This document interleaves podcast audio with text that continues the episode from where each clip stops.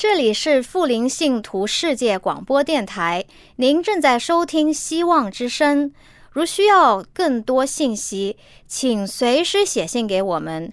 我们的电子邮件地址是 bible at a w r dot o r g，或者您也可以通过 WhatsApp 致电给我们，加幺二二四杠二二二杠零七七七。我爱所著的故事，多人耳熟能详，如可如今人爱慕，语中静听欣赏，不能升到荣耀地方，新歌之声同唱。仍旧是主的故事，永远传讲不完。我很难说那故事，永垂不朽传万代，在天仍然的诉说主耶稣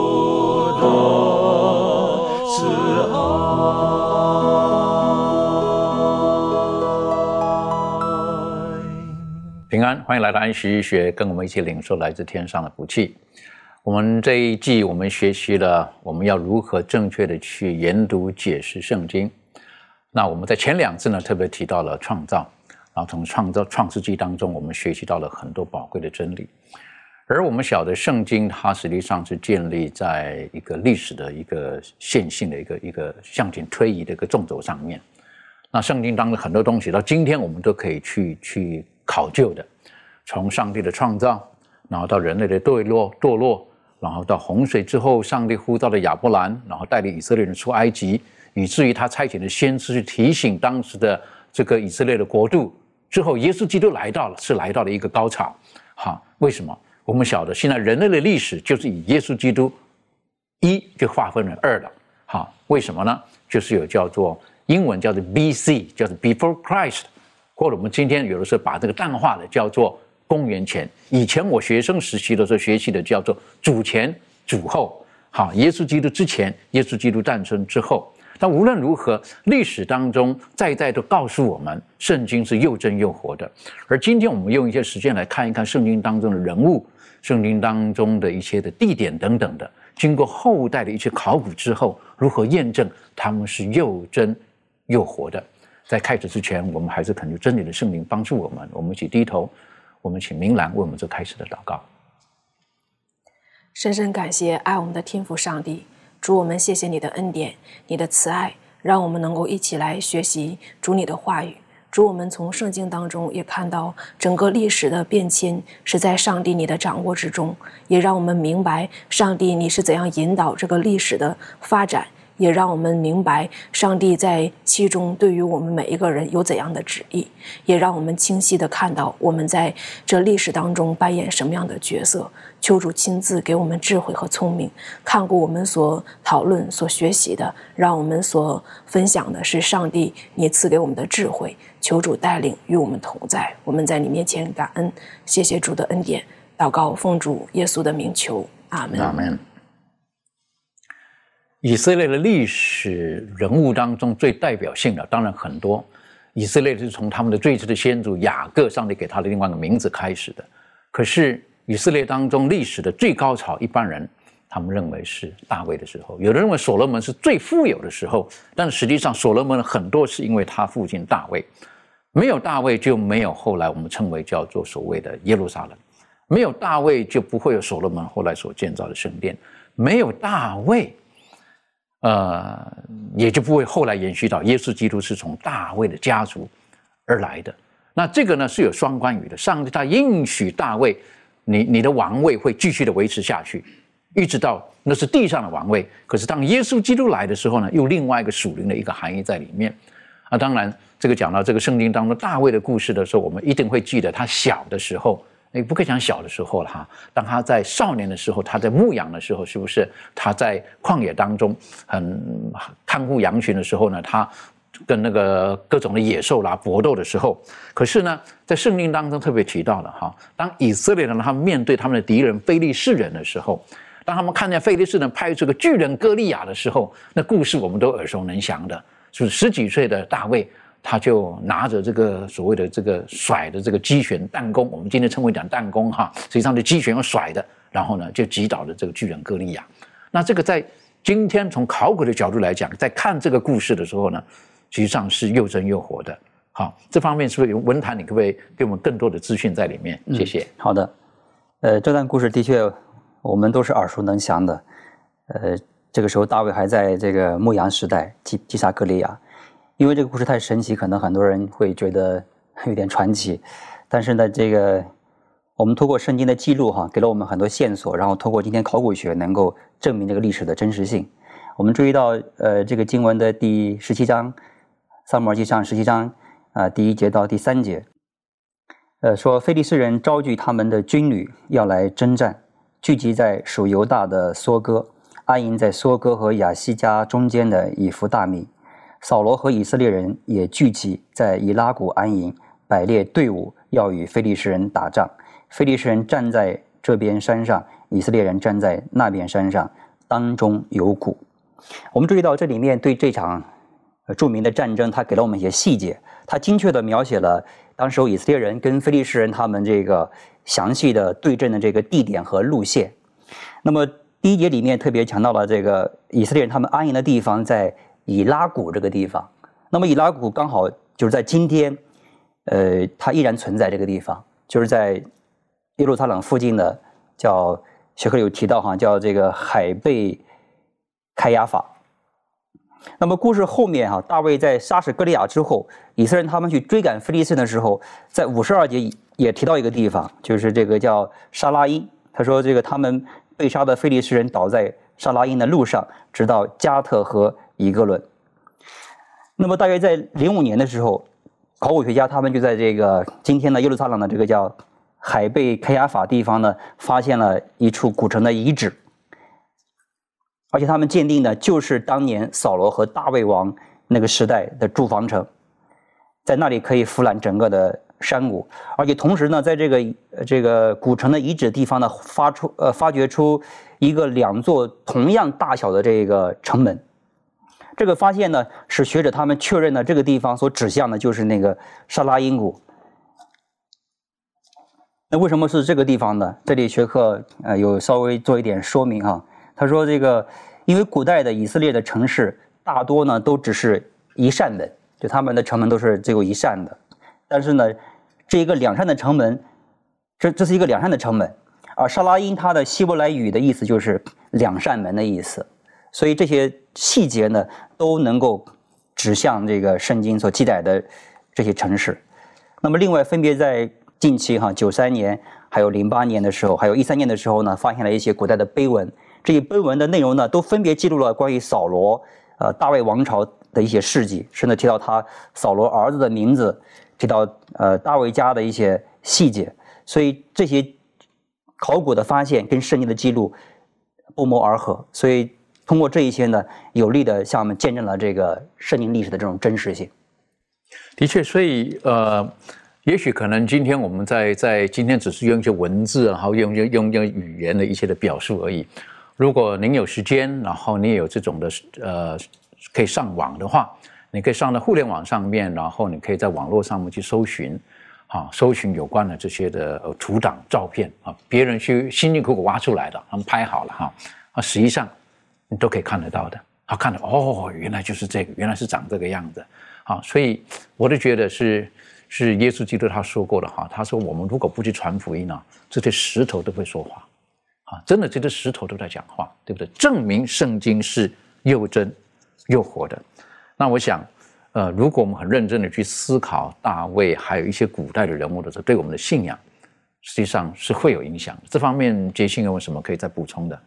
好，就像刚才所说的，如果大卫真的是一个虚构的人物。记载在圣经当中，那么不光是对这个以色列的人是有一个至关的影响，对我们今天的基督教信仰也是有一个直接的一个影响，因为我们基督教所信仰的那位弥赛亚，正是圣经当中所说的大卫的根，耶西的苗裔。那么从大卫出来的这个弥赛亚，才是我们所信仰的这个救主。那么大卫是虚构的，弥赛亚又是从何而来呢？可以说呢，否定了这个圣经的历史记载，大卫，那么也就否掉了，否定掉了我们基督教信仰的一个一个根基的所在。其实啊，对于以色列人来说啊，这个简直是不可能、不可能这个接受的一个事情了哈。他们怎么能够否认大卫的呢？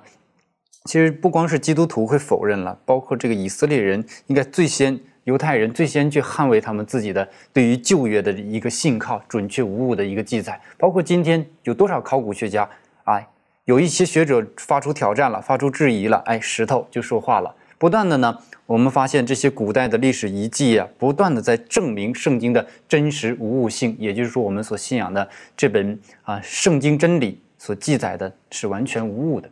所以到今天，我们可以晓得，这个以色列他们这个呃称为是国家的那个国旗，好上面的那个呢称为叫做大卫之星，等于说大卫在他们以色列的历史当中是是何等何等的重要。好，所以他们也认为那就是事实上是真的。那很感谢主，今天呢有一些很热心的考古学家，好，他们到不同的地方借着圣灵的带领，然后他们挖掘出来的这石头，发现了解开的这个古文，才晓得原来所说的都是真的。好，包括有的石头上面，哎，看到这个名字是谁呀？啊，他们如何找到这些资源呢？从圣经当中就发现，哎呀，原来这是所罗门的儿子。好，原来这个是提到的是谁？好，我们拼拼凑凑，但我们对今天呢？这个对圣经的认识呢，就更正确了。在圣经当中旧约当中呢，还有实际上有提到的这个呃西西家这个王，也是也是很有名的。西西家在以赛亚书当中，特别西西家碰见困难的时候呢，然后去去找这个呃这个以赛亚。那为什么？因为那个时候呢，这个亚述西拿基利他们呢来围攻他们。好，在那个时候该怎么办呢？等等的。那这一段呢，在以赛亚书当中呢，实际上就就有提到的这一段。实际上，考古学当中呢，其实也得到了一切的证明了，等等的。那这一段历史是不是可以请这个小龙一起带我们一起来复习一下？好，那我们打开这个以赛亚书的三十七章，啊，我们来看一下圣经。刚才主持人已经啊提到，就是说当时呢，它的这个历史背景呢，就是。亚述这个国家呢，非常的强盛起来之后呢，他来攻打这个啊耶路撒冷。那么之后呢，西西家作为当时的这个啊在位的这个王，那么他就非常的着急，也非常的害怕。那么之后呢，他就去求问这个先知以赛亚。那么就在三十七章呢，他就记载了这一切。那我为大家先读一下一到三节。哦，三十六章的一到三节。西西家王十四年，亚述王希拿基利上来攻击犹大的一切坚固城，将城攻取。亚述王从拉吉差遣拉伯沙基率领大军往耶路撒冷，到西西家王那里去。他就站在上池的水沟旁，在飘布地的大路上。于是希勒家的儿子加贼以利亚进。并书记舍布拉和亚撒的儿子史官约雅出来见拉伯沙基啊，这是在这个以赛亚书的三十六章啊一到三节的这样一个记了记载了这个啊，就是当时的一个历史背景，就是亚述王呢他啊进攻犹大的这个故事。这个亚述王啊，他是在啊七百零五年的时候呢，他啊。成为了这个亚述王，这个希希拉基利，但是在七零一年的时候，他就开始发动了这样一场攻打犹大的第一场战役。那么在公元前的七百零一年，呃，圣经呢就记记载了这一段历史。希拉基利了他自己用啊几种方式啊加以记录他的这个史书了，在首都尼尼微了，最后就出土了。这是我们啊后来呢就。经过这个考土、考古的这些资料呢，可以更加的证实这个圣经所记载的这个真实性。那么他在啊记载的他的这个史书当中呢，他有这样的一段记载，他说，正如在学科当中呢，也就写到了说，他西西家的四十六座坚城和无数邻近的小镇都被我一一围攻征服，在尼尼微的宫殿里，希拉基利为了庆祝自己攻下了。犹大的垃圾城，便在宫殿中的啊这个墙壁上刻下了浮雕，描绘当时攻打这座啊城市的一些情景。那么当时啊这段历史呢，就是啊记载在这个以赛亚书当中。但是今天可能很多的这个圣经啊一些啊一些人呢也觉得说这个圣经可信吗？或者说是啊大卫真实的存在吗？都对这些呢产生了这些怀疑。但是我们透过这些考古资料呢，就可以有一个很好的一个啊一个展现。那么最近在拉吉啊进行的这个发掘工作当中呢，也发现了这座城市啊被希拉基利了焚毁后留下的一些啊残墙断壁，但是在耶路撒冷呢却奇迹般的幸免于难。希拉基利所能夸耀的呢，只是一件事啊，就是这个他的这个拉把这个攻打了这个拉吉城。那么我们来看看，究竟为什么他当时呢没有这个攻打这个啊把这个耶路撒冷攻打了？那么我们来看一下，在三十七章的这个三十三到三十五节，在以赛亚书的三十七章三十三啊到三十五节，这里呢就上帝呢在这样说说道，说所以耶和华弄。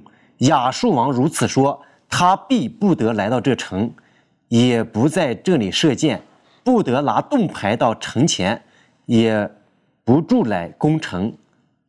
他从哪里哪条路来，也必从那条路回去，必不得来到这城。”这是耶和华说的。因我为自己的缘故，又为我仆人大卫的缘故，必保护。拯救这城，耶和华的使者出去，在亚述营中杀了十八万五千人。清早有人起来一看，都是死尸了。亚述王希拿基利就泊营回去，住在尼尼微，一日在他的神啊尼斯洛庙里叩拜。他儿子亚德米勒和沙利色用刀杀了他，就逃到亚拉拉地。他儿子以撒哈洞接续他做王，那么这是在以赛亚书当中呢，上帝保护了这个耶路撒冷。当时他们这个攻打这个啊犹大的时候呢，把这个耶路撒冷就在所有的这些考古资料当中啊也没有发现，就是说攻打这个耶路撒冷的这个过程。但是我们可以看到这个圣经当中呢，就给我们了一个非常明确的这个答案。那么上帝呢，为了捍卫他的这个。啊，子民啊，出来了征战，差派了这个使者呢，啊，进行了一个很大的拦阻，并且呢，啊，杀了当时的这个亚述的这些啊军兵。这是一个听起来确实是一个啊像神话故事一样，但是透过这个历史和考古的这些资料呢，我们实实在在的就可以看到这一切。那么，在这个非常有趣的是什么呢？就是在亚述的这个首都啊，尼尼微城当中的这些浮雕当中呢，只凸显了攻取拉吉的这个战功，但是对耶路撒冷呢，并没有啊出现在这个宫墙上面。希拉基利呢，只是夸耀自己拿下了这个拉吉城。那么，天上的上帝与亚述的神呢，在拯救其子民的事上呢，一决高下。上帝看到亚述的侵略行为，他听到了是西西家啊呼求的这个祷告。于是呢，上帝在历史当中呢展现啊他的这样一个大能，这是我们可以看到这个以赛亚书以及今天的这些考古的这个资料以及这些证据呢，我们可以证实到这个啊圣经的这个可靠性以及这些啊呃圣经当中所记载的这些人物的这个真实性，这很有意思哈。如果说我们当然这一季的学科可能比较学术一点。好，特别是因为这个作者他本身是在大学里面、在研究所里面教书的，好，他又教旧约的。但是我们很感谢主哈，透过他们这些学者们的用心研究，然后呃考古，好，然后看见了这些东西，然后再回到圣经当中，原来圣经所写的都是真的。特别提到这个拉吉这个地方，好，他从这里出发，准备要去攻取耶路撒冷的。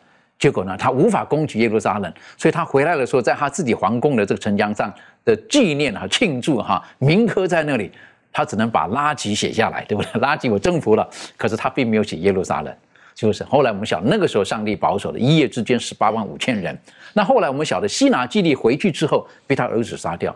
这在这一段呢，实际上在其他的他们的历史当中呢，他们也查也也也也考挖考古的时候也发现了。记录了这个事情，的确，是不是？那他儿子就杀了他了，是不是？那当然有人讲说他儿子杀了他的这个事情，实际上是西拿基利，他他叫他儿子杀了他了，为什么？因为他想要把王位交给他的儿子。那你想想看，你国王出去了，结果你好意思一个人自己回来啊？是不是？全都死光了，跟你出去全都死光了，那你你有面子吗？是不是？所以他回来了之后，他的神殿当中，人家说他让他儿子杀死他，这个儿子可是也跑掉了，后来又篡位了。哎呀，那个没有没有神的地方哈，就没有爱，好就没有爱，然后只想征服啊，是不是？只好彰显自己的荣耀啊等等的。那我们看见圣经是又真又活的。我想请问一下这个庭轩，实际上我们的生命当中，我们像看到的这个呃希拿基利，好，或者是他的后代就把他铭刻下来，哦，他争取了这个垃圾这个地方，在我们奔走天路的过程当中，我们有没有什么地方实际上是我们可以记录下来，上帝是如何的恩待我们的？啊，实际上他是记录他个人的荣耀。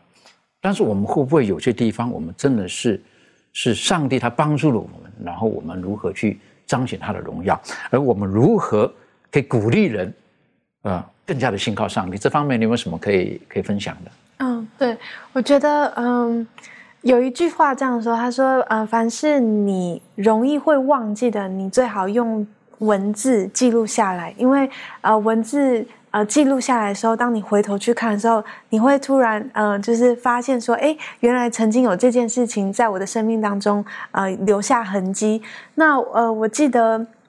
呃，在怀斯姆他的一些个著作当中，有记录一封信件，是提到有一个女士，她就觉得她自己，呃，她的生命里面好像，呃，就是很难去维持这样子的信心，对上帝的一个信靠。她觉得她非常的挣扎，她的生命里头遇到了很多的苦难，她不晓得该怎么办。那这个怀斯姆他就。呃，给了他一个建议，他说：“其实神他给每一个人都有极大的信心，那我们要怎么样继续的把持这样子的一个祝福？”他觉得最重要的事情就是你要把你每一天、每一时、每一刻神给你的恩典，你都把它记录下来，并且把它贴在呃你容易看到的地方，无论是你房间，或者是呃在你的笔记本，或者是在任何一个地方，你很容易去能够看见神给你的祝福。当他记录下来的时候，凡是你遇到一些苦难或挫折的时候，当你回头去看见这些恩典，他其实就会带给你一个力量，并且让你知道过去上帝怎么样子带领你，现今他也会怎么样带领你。然后他就呃说了一句呃非常著名的一句话，就是呃呃，我们知道我们一无所惧啊。当我们知道过去神他是怎么样带领我们的时候，那呃，当我想看到这样子的一个信件内容，我想也是给了我一个提醒，就是我们很容易就是会忘记上帝给我们的恩典，以至于我们当面对一些挫折或苦难的时候，我们可能就会担心跟惧怕。所以我觉得，嗯，给我们每一个人的提醒就是，呃，不要忘记，就是记录下来神给我们的祝福跟恩典，这样子的话就可以让我们时时刻刻去依靠我们的神。的确哈，很重要的啊，所以现在的人有一些人，他们有写早期哈，现在可能还是有一些人，他们有写日记的习惯。那现在可能很少人拿笔啦、拿纸啦，然后写在本子上。现在人可能是用这个现代的科技的东西在记录哈。我认识的一个朋友，就是他，他每天发生什么事情呢，都会在这个这个他的这个呃，会在现在的这个微信上面哈，每天记录哈，每天什么事情啊，他拍一张照片啊，每天记录。然后呢，他会提醒你嘛？去年的今天有什么事情嘛？前年今天什么事情嘛？是不是？那他就可以可以回忆。但那个都是记录人的事情。但是如果神在我们的生命当中留下了足迹，我们应该记录下来，啊，留给后代的人，他可以记得这件事情。啊，当然，我们有的时候从历史当中，哈，从从先人当中，我们有的时候他们离开我们之后，从他的遗物当中看见他们跟神的关系的时候，可以。兼顾我们的信心，我是觉得这个这个都是很宝贝的。但随着时间推移之后，我们就晓得，呃，圣经当中但以理也是一个很重要的人物。好，那有人讲这但以理是虚构的啦，好，没有这个事情。但是但以理他但以理书当中所写的这一切，随着年代哈，从这个巴比伦、马代波斯、希腊、罗马等等，这个这个怎么会是虚构的呢？是不是？怎么会是虚构的？这个就是上帝的灵特别启示。当然有人讲的事后才发生的事，然后但以理在事后才写的。那但以理是活到是是在是在耶稣基督之后的世者才有的吗？那那个时候应该放新约才对，怎么放到旧约去呢？好，所以这个这个论述也不成也不成立的，是不是也不成立的？所以当这个我们看到大义理书当中的时候，在在最近的考古学当中的时候，也有发挖掘到出来的时候，发现到哦，挖掘到是说在考古学当中，他们在石碑上面的名字当中呢，就发现到跟大义里同时代的，跟他同在王中势力的巴比伦官员的名字。那他们就哎，这是又真又活的，好，又真又活的。除了这个之外，哈，大英里其实还有很多很丰富的这方面，明兰可以带我们一起来学习吗？嗯，那这个单一理书呢，我们首先从第一章的时候，我们就看到这个单一理他呃，在这个巴比伦当中所有的经历，他被掳啊，然后在王宫当中他的信心呢，他的表现，这个都是我们从小就熟悉的。那我在小的时候呢，就听听父母讲这个故事。呃，其实如果我们从小的时候来看呢，这就是好像一个给孩子在讲故事一样。但是当我慢慢去长大的时候，去了解这个世界历史啊，了解这个世界发展的时候，哎，我发现啊，巴比伦、马代波斯，然后希腊，然后罗马，哎，事实好像真的就是像这个《单音礼书》当中所记载的。其实它并不是一个神话故事，也并不是一个人编造啊、捏造的一个好像虚虚无的故事，而是真正上帝启启示单音里，然后呢。写下的记载，那我们从这个单一理书第一章当中就看到单一理他经历了呃所有的事件，然后呢，在二十一节的时候，他又讲到居鲁居鲁士元年的时候，单一理还在。单一理不只是在这个啊巴比伦的时候，他在波斯的时候，他经历了不同的君王当任的时候，他都在做这个大臣，而且在国中居高位。那么也看到上帝对于他的引领和他的旨意。嗯，在这个考古当中呢，发现这个。呃，巴比伦大城，呃，其实我们知道这个巴比伦大城，我们所了解的就是这个空中花园呢，它是非常好的一个非常著名的一个建筑。那么在后来的时候呢，人也发现，嗯，尼布贾尼撒呢，巴比伦大城他所建造的这个宫殿呐、柱子啊，还有这个门，就发现，嗯，他这个伊什塔尔门这个。是真实存在的，在考古的时候呢，被德国人发现了。发掘之后呢，就在这个柏林的博物馆又重新建造出来了。那么还有人就是在这个单一礼书七章当中说，有这个狮子，有这个鹰，这个翅膀。然后呢，在考古的时候发现这个图腾啊，发现这个墙壁当中有这个狮子扑向一个男人的图像。其实这些都是在考古当中去证实的，证实这个单一礼书它是真实的。那么。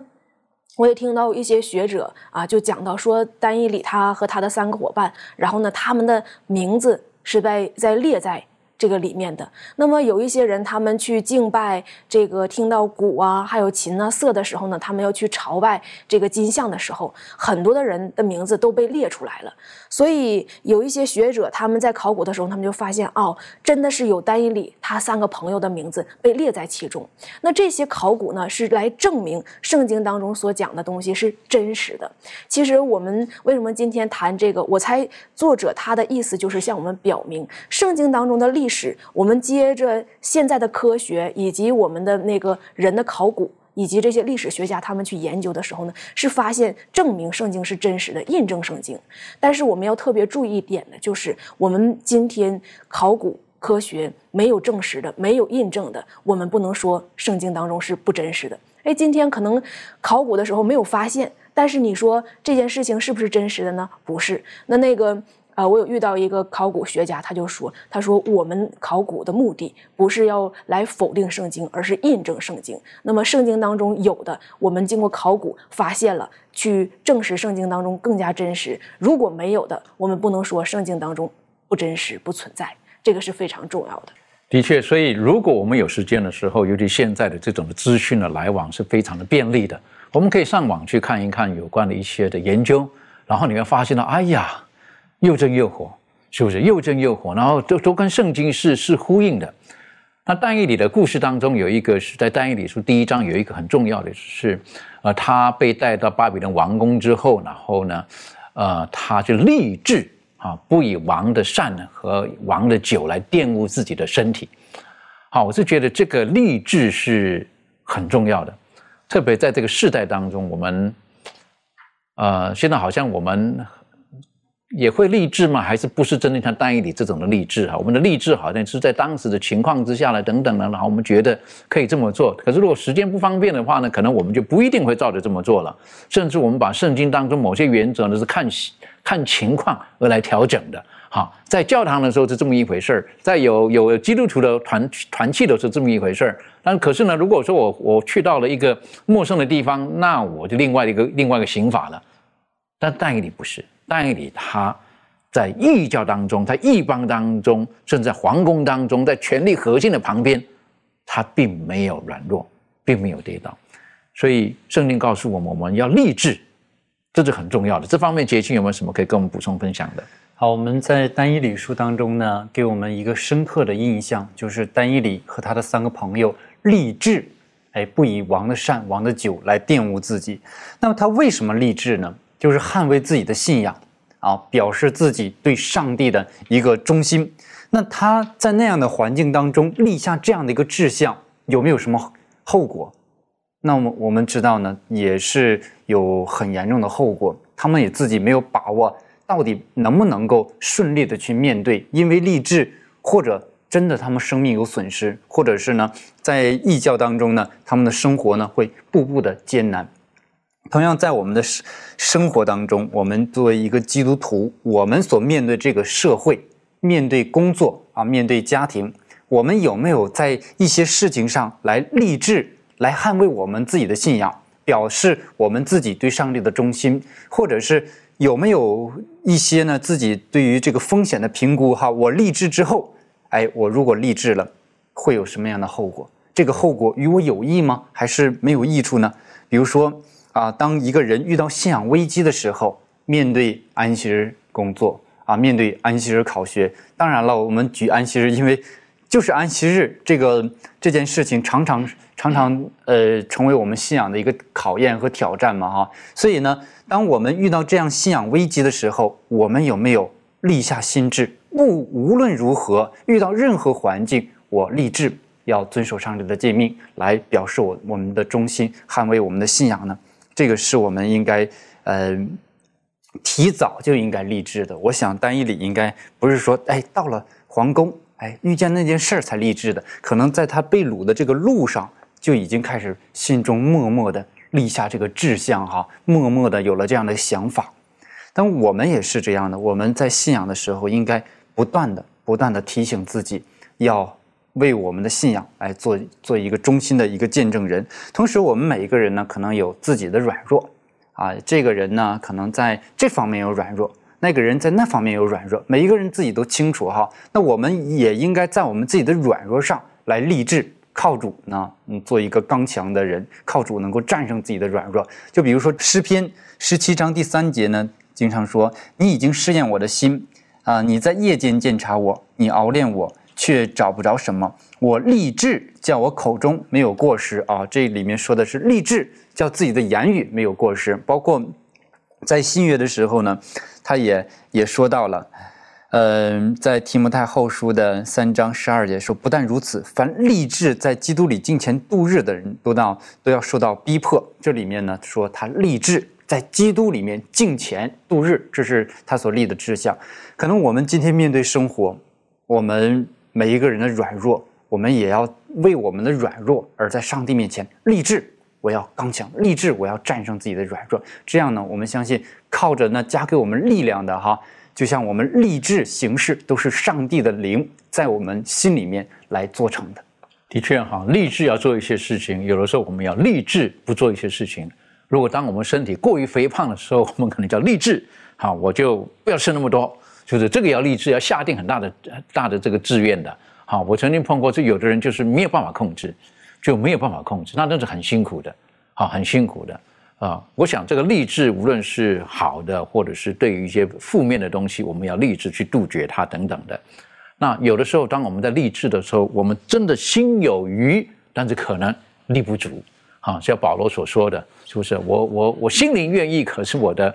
肉体软弱，在这个时候呢，就要向主呼求，求上帝帮助我们，让我们不单单自己立志而已，求他的圣灵在我们当中赐给我们力量，求我们愿意能够与主同行，然后当碰见困难的时候呢，能够躲在耶稣基督里面，好，立志能够躲在耶稣基督耶稣基督里面，让他能够呃帮助我们一切。你晓得，要立志躲在耶稣基督里面，就要很大的决心跟勇气。现在人一般来讲都觉得这个问题是我能够解决的。你要立志躲在人面前，就要承认自己的不足。但现代人一般来讲都觉得有什么办法？这个人叫什么？这个这个人叫什么？人一定会胜天，人定胜天，是不是？只要我们努力，嘿，一定可以的。要承认自己的缺乏跟软弱，这叫极大的勇气。但现在很多人比较难做到这一点，因为现在有有许多人在人与人的争执当中的时候，总是要赢的那一面，总是要赢的那一面。好，但是。这个我们如果立志愿意把自己躲在耶稣基督里面，那那个是何等大的祝福！成了耶稣基督，他给我们留下他在世界上的生活的榜样。他他的那个生活，他每天在忙之余，他都愿意与父上帝有独自亲、独自个别那种沟通的美好的关系。我是觉得，在今天这个时代当中，我们有很多方面，我们要求主帮助我们，打开我们的眼睛，当看他的话语的时候呢？有圣灵的浇灌，真理的圣灵的启迪，我们能正确的明白，明白之后，能够在我们的生活当中能够活现出来，然后呢，使周遭的人看到我们也可以被祝福。回头来讲，耶稣基督他说过，他说：“呃，你们研究圣经，好，因你们以为其中有永生。”那给我做见证的呢，实际上就是这经。圣经当中最主要的主题，从旧约一直到新约，其实主题就是耶稣基督。啊，当然，关于耶稣基督，我们可以有很多可以谈的。而我们今天到了这个呃以色列去的时候了，或到以色列可以看到很多关于耶稣基督留下来的事迹。可是耶稣基督，呃，跟耶稣基督同期，好有哪些人呢？我们感觉这个作者哈，他他们是这个呃旧约的这些学者们。然后呢，他们特别的提到的，在耶稣基督时代有一位大祭司叫盖亚法，也就是他把耶稣基督推上十字架的。好，这盖亚法到底有没有这个人物呢？哎，后来发现了，好像真的是找到了。好，这考古证明这方面，可不可以请文坛带我们一起来学习？嗯，好的。呃，关于耶稣的历史性，这里给了我们三个经文，这些经文都是关于这个耶稣他临终前被定罪受审的有关的记录。那么其中特别涉及到两个关键人物啊，一个就刚才牧师所提到的这个大祭司盖亚法，他是当年犹太人在任的这个大祭司，啊，之前是亚纳。那么另一位呢，则是这个罗马的巡抚比拉多。耶稣之所以被定罪的头号人物就是这个呃盖亚法。约翰福音十一章是一个重要的转折点，因为犹太当权者他们一直是仇视耶稣的，耶稣的影响力呃威胁到他们的这个地位。然而，一拉塔路的复活呢，让他们更加的恐慌了，所以他们要决定除灭耶稣。但是，这一个教唆众人实施这个谋害计划的人就是盖亚法。我们可以看一下《约翰福音》第十一章第四十五节，这里说：“那些来看玛利亚的犹太人见了耶稣做的事，就多有信他的，但其中也有去见法利赛人的，将耶稣所做的事告诉他们。祭司长和法利赛人。”聚集工会说：“这人行了好些神迹，我们怎么办呢？若这样由着他，人们人人都要信他，罗马人也要来夺我们的地土和我们的百姓。其中有一个人名叫盖亚法，本年做大祭司，对他们说：你们不知道什么，独不想一人替百姓死，免得通国灭亡，就是你们的益处。所以这里面我们看到了盖亚法，他便开始实施如何去。”呃，除除除掉耶稣，那么之后呢，就是记载了耶稣他怎么样被捉拿，然后这个没有定罪的时候呢，受了审判。呃，虽然如此，但是呢，这个马太福音二十六章呢，就特别让我们看到了这个盖亚法他是如何的决坚决要除灭耶稣的。他做了一个举动，就是他撕裂他的这个呃衣袍。这从立位。律法来说的话，这是一件非常严重的事情，因为祭司的衣服是不可以破坏的。那么就这样，他们强行把耶稣定了死罪。但是呢，这个时候耶稣要被处死，还需要一个关键人物，就是这个比拉多。因为犹太人他们自己是没有权利执行死刑的，这需要罗马官方来呃通过。所以比拉多呢，就是与耶稣定罪的第二关键人物。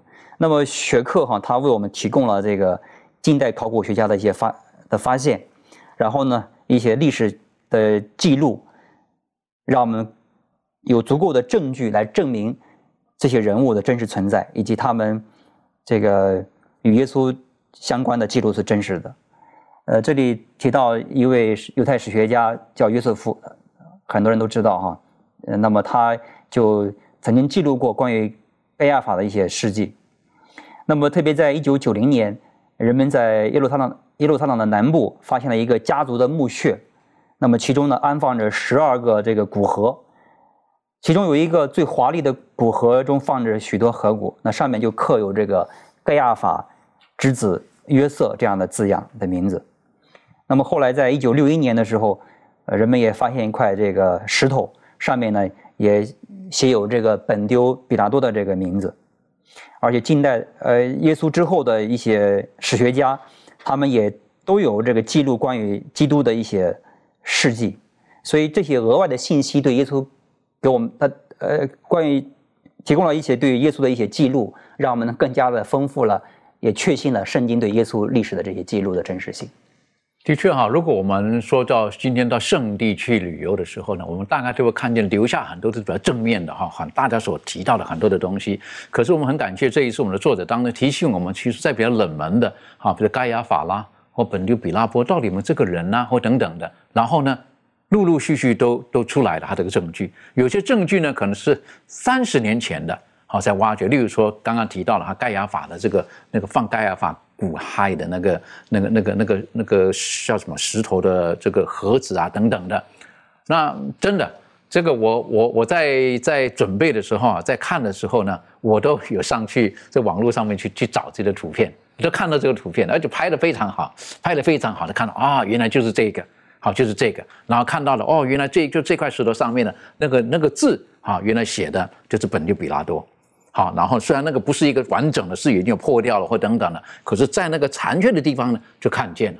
那小的呢，这是真的，有这个人物，他做了哪些事情等等的，所以我们很感谢主，是不是？当然，我们今天看的这个圣经，好像就觉得哦，这个已经是手中中文的圣经，但是我们晓得，今天还是有人他们要要从从更找到寻找更多的证据来证明圣经是上帝永活的话语。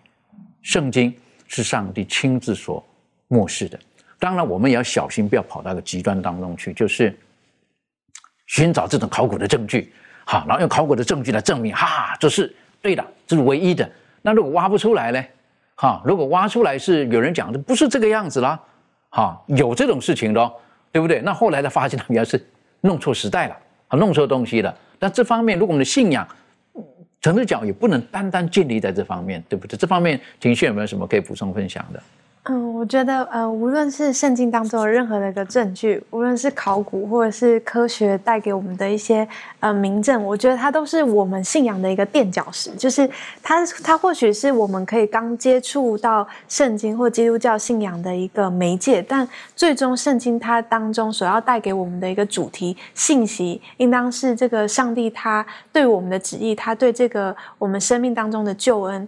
呃，应当是呃帮助我们从这些事实当中回归到这些呃的这个主轴上面。那我想，呃，这些虽然是会带给我们一些很很好的一些帮助，让我们在可能。啊，他们说接地气嘛，就是跟我们在跟人分享内容的时候，可以有一个相互沟通的一个观点，但它却不是呃，我们只能够单单依靠这个，然后来去说这就是我们信仰的呃底呃根基。我们的根基应该是建立在上帝本身，而上帝他让这些证据慢慢的浮现出来，是有他的时间表跟他的恩典。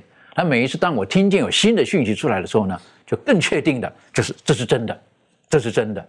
是不是？其实除了我们刚才所所提到的哈，在旧约当中，无论是单义里啦，或者是这个这个西西家的所那个时代所发生的事情啊等等有关系的，那其实，在圣经当中还有很多很多。好，在圣经当中还有很多很多人物，今天可能不一定有考古的绝对直接的证据，好，但是我们晓得，实际上这些都是又真又活的。特别在圣经的希伯来书第十一章提到的这些信心的英雄。好，这些名字一一的列出来的时候，哎呀，是很宝贵的。这方面可不可以请这个呃小龙带我们一起来学习？好，那我们来打开这个希伯来书的十一章。那么希伯来的书的这个十一章啊，它就记载了这个信心榜啊，信心榜的这些名人的一个名人榜。那么我们看到了，就是说他啊记载了这个以诺啊、挪亚，还有亚伯拉罕、撒拉、约瑟、摩西、拉和、参松啊这些等等这些信心的伟人，他们没有看到就是说啊上帝为他们的应许还有要成就的事情，但是呢，他们就是凭着信啊去相信上帝的这种应许。那么究竟什么是信心呢？信心就是在第一节谈的说，信就是所望之事的实底。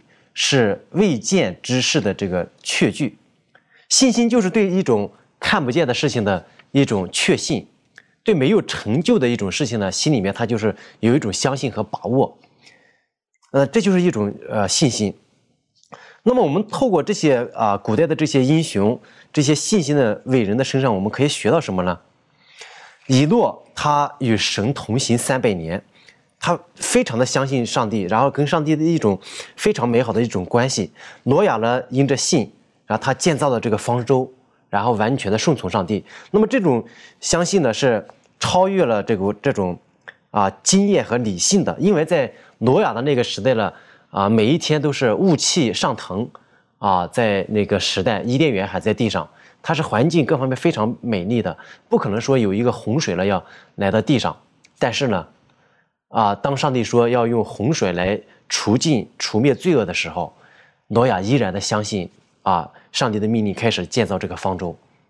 但是，传了这个一百二十年的这个异道啊，给予了那个时代啊改足了这个恩典的时期，但是最后还是很少有人这个相信。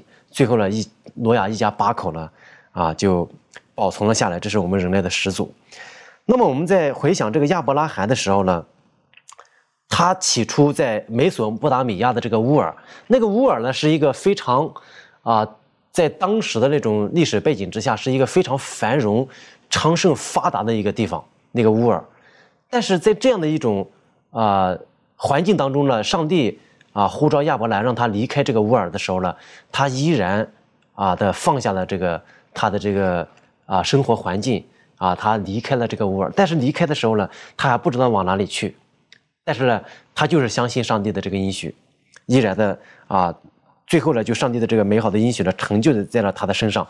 他来到了这个欧亚非啊，这个十字路口，传承了这个上帝的救恩，把这个福音呢，就啊以以那个地方呢为中心，然后呢，成为万国的这个祝福啊。这是亚伯拉罕。那么我们再回想这个摩西，他放弃了这个非常。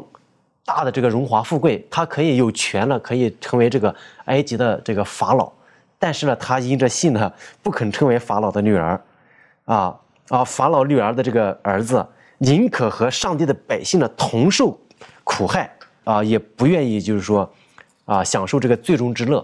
这是摩西，然后他就最后当他这样去做的时候，他就听到了上帝的声音，并且呢，在啊荆棘当中呢，看到了上帝对他的这种显现。这是一种啊伟大的一种信心。那么我们特别熟悉的就是拉合。那么我们回想拉合的时候呢，她啊是一个魏邦的一个女女子，又是一个妓女，是人人都看不起的。但是呢，她凭着信心相信上帝，然后她就和平的接待了那个探子啊，不与那些啊不顺从的人呢啊一同的灭亡。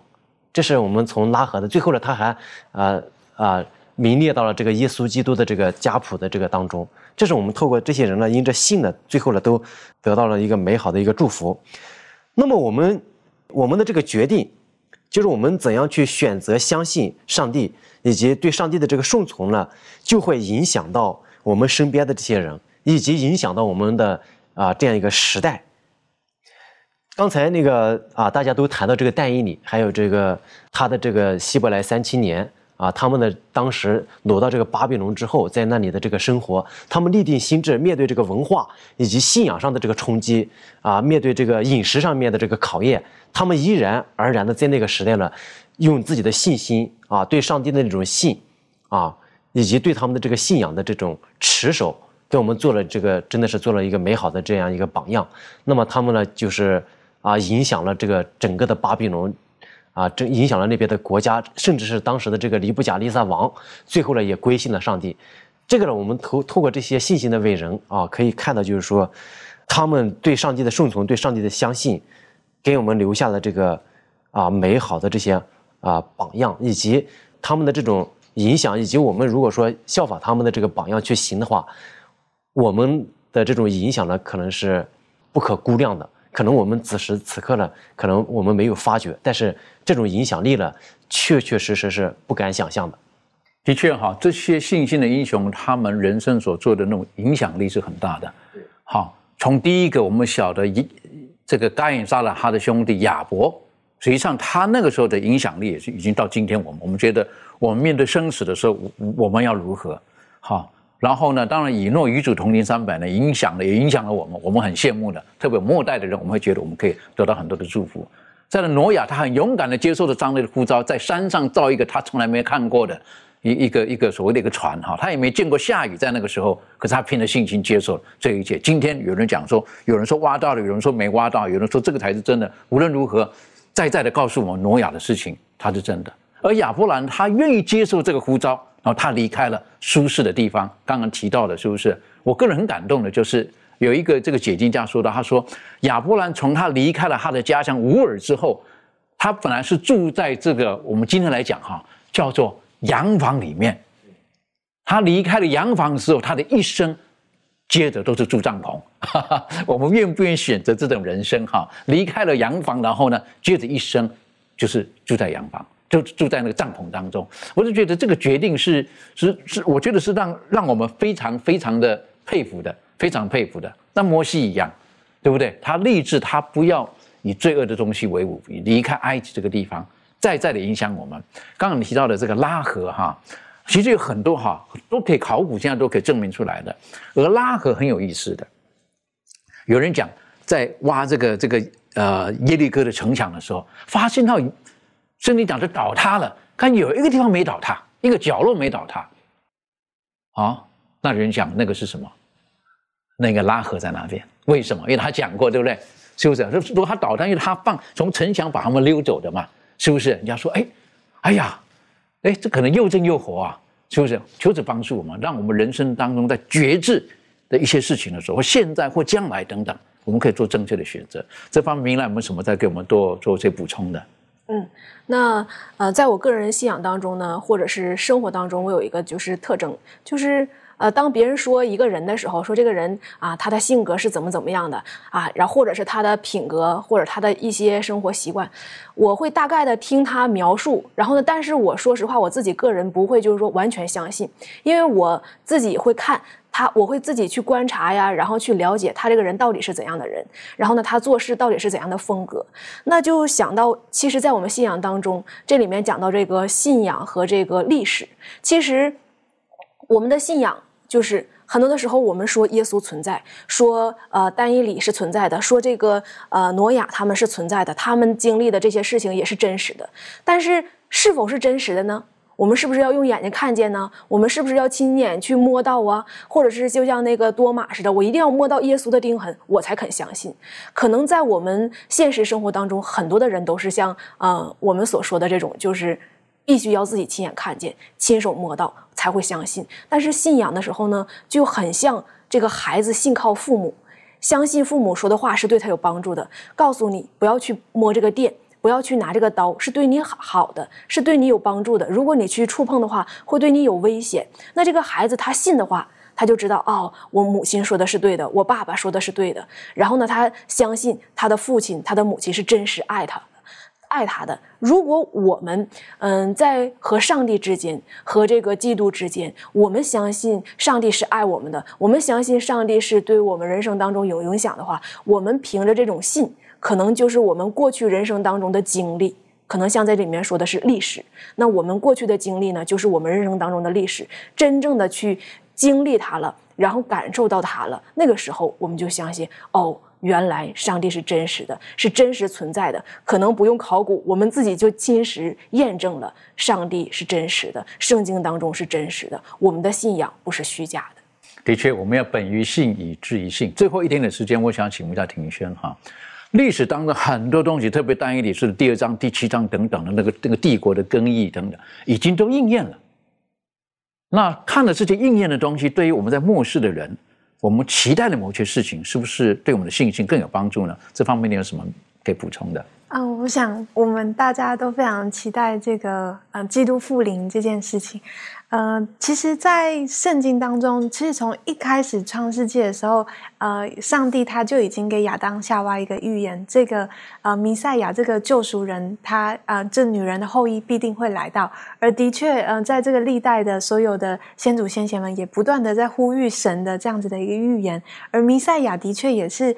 降临了，而他的再次的复临，我想透过这个但以理书的第二章跟第七章，这样子同样的啊，这些帝国的这些预言的实现，也再次的强调我们对这个圣经里面话语的信靠。所以我觉得，呃，如果我们能够呃学习挪亚的这样的精神，不要忽视呃上帝的这种教导，愿意去呃就是来到他的恩典当中，我想我们每一个人啊，这个。获得这种的祝福是远超过我们想象的。的确哈，各位现在弟兄姐妹，当我们在看圣经的时候，啊，它不只是是白纸黑字而已，它是永生上帝真理的话语。而这些话语，它所留下来给我们，只有一个目的，让我们知道他是怎样的神，他是如何的神呢？圣经告诉我们，上帝就是爱。我们从历史当中的验证，我们晓得这圣经是真的。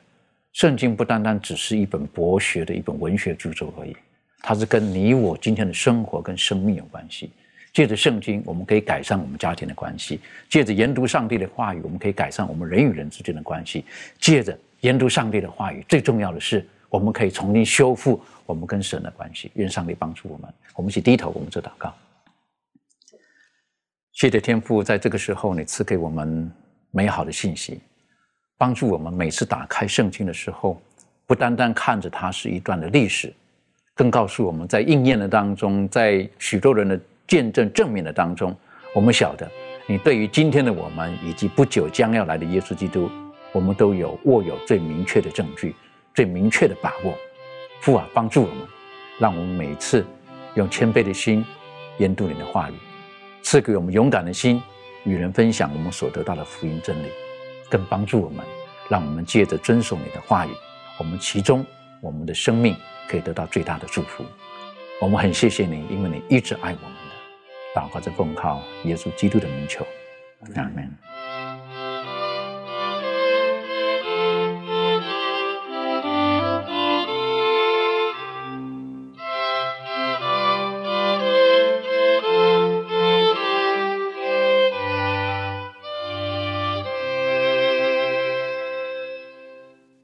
这里是富林信徒世界广播电台，您正在收听《希望之声》。如需要更多信息，请随时写信给我们。我们的电子邮件地址是 bible at a w r dot o r g，或者您也可以通过 WhatsApp 致电给我们，加幺二二四杠二二二杠零七七七。